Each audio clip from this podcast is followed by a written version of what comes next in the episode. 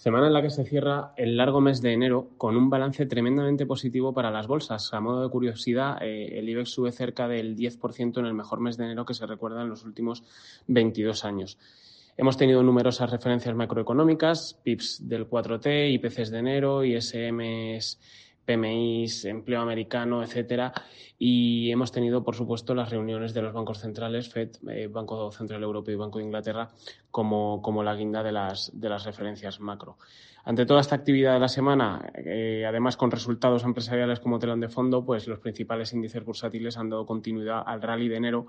ante cierto escepticismo por nuestra parte y, también de buena parte del consenso, en un pulso que de momento ganan los mercados a, a los discursos a priori hawkish de, de los bancos centrales. Entonces, eh, en línea con lo esperado, la Fed subió los tipos 25 puntos básicos hasta el 4,5, 4,75, moderando así el ritmo tras los 50 puntos básicos de diciembre o los 75 puntos básicos de las cuatro reuniones previas. En total, suma 450 puntos básicos de subida desde marzo de 2022 y mantiene la intención de realizar subidas adicionales en la medida en que la inflación, pese a haberse moderado, pues continúa en, niveles elevados y no permite dar, dar el trabajo de, los banqueros eh, por concluido.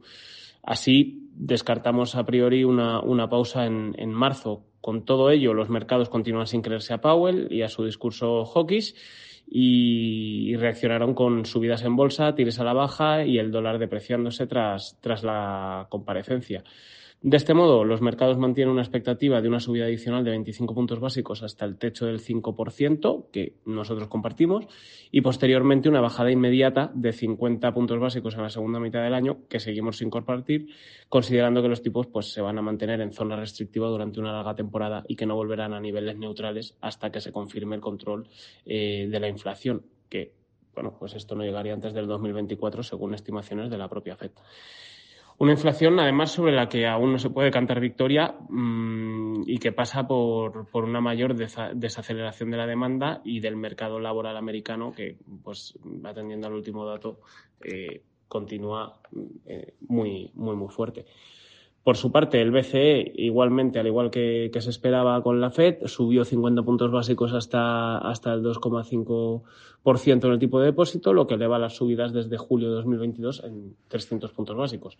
El discurso de Lagarde apunta a 50 puntos básicos en la próxima reunión, que será el 16 de marzo, aunque a partir de este momento falta claridad en el mensaje. En marzo tendremos más previsiones de crecimiento e inflación, subidas adicionales de tipo serán data dependientes, de acuerdo con el discurso de Lagarde, pero con la intención de llegar a un nivel restrictivo que, bueno, dejan ahí un poco indefinido, que permita devolver la inflación a su objetivo del, del 2%. El BCE, por su parte, no se pronuncia sobre niveles de llegada, aunque el mercado se sitúa el techo en el 3,25 a mediados del año.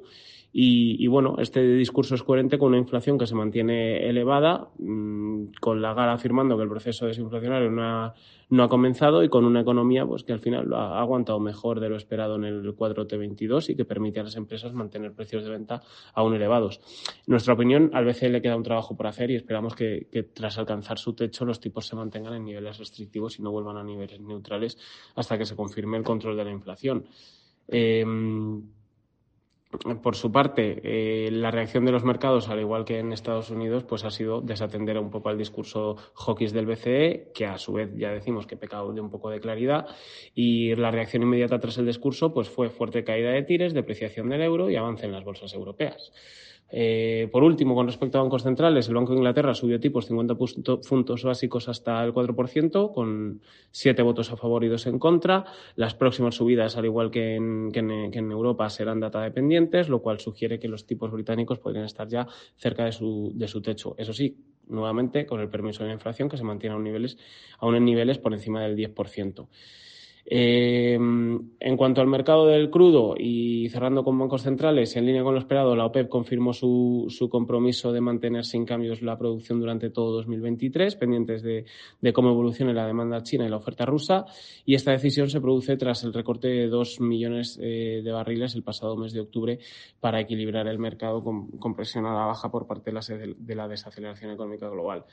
El precio del Brent ha retrocedido cerca del 5% en la semana y, y, atentos a la próxima reunión de la PEP, que será el próximo 3 de abril. Respecto a la batería de referencias macroeconómicas de la semana, pues yo creo destacar eh, los PMIs de enero en China, que han sido mejor de lo esperado, sobre todo en servicios ante la reapertura económica, eh, el IPC de enero de la eurozona, que se situó en, en el 8,5% en tasa general y 5,2% en subyacente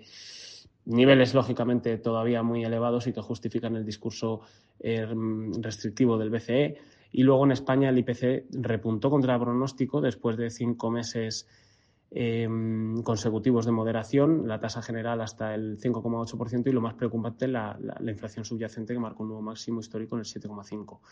De cara a la semana que viene, consideramos que la atención estará eh, más centrada en la evolución de los resultados empresariales ante una semana que se presenta algo más ligera de, de referencias macro, aunque sí que tendremos que estar pendientes de referencias importantes como el IEPC alemán de, de enero cuya, publicación recordemos que se ha retrasado y que además se espera, repunte. En este contexto, nuestra visión de mercado continúa siendo prudente, especialmente viendo la continuidad del rebote tanto en renta variable como en renta fija ante la expectativa de un pronto pivote en las políticas monetarias de los bancos centrales que no compartimos. Eh, destacamos que los últimos datos macro muestran cierto sesgo positivo, apuntando a un ciclo económico no tan deteriorado como se esperaba, pero sobre todo que la inflación continúa en niveles muy elevados, alejados de los objetivos de los bancos centrales y sobre todo la subyacente en Europa.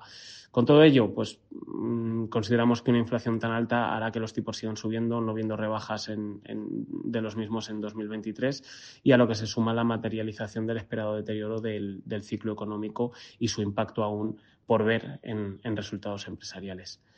Esto es todo por esta semana. Muchas gracias y feliz fin de semana.